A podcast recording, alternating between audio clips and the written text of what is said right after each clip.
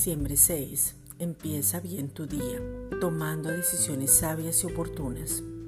Una decisión nunca se puede tomar a la ligera y mucho menos por emociones o sentimientos, pero tampoco se toma con demasiada lentitud porque entonces nunca vas a tomarla.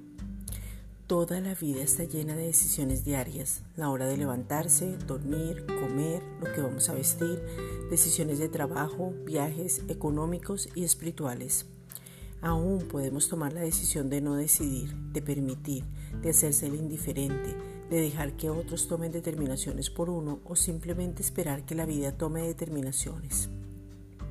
Muchas decisiones que se deben tomar no están específicas en la Biblia, como con quién me voy a casar, el negocio que voy a montar, la casa donde vivir y muchos otros, pero aún estas se deben tomar.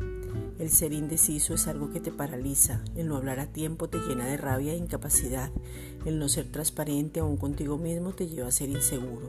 Santiago 1.5 Y si alguno de vosotros tiene falta de sabiduría, pídala a Dios, el cual da a todos abundantemente y sin reproche, y le será dada.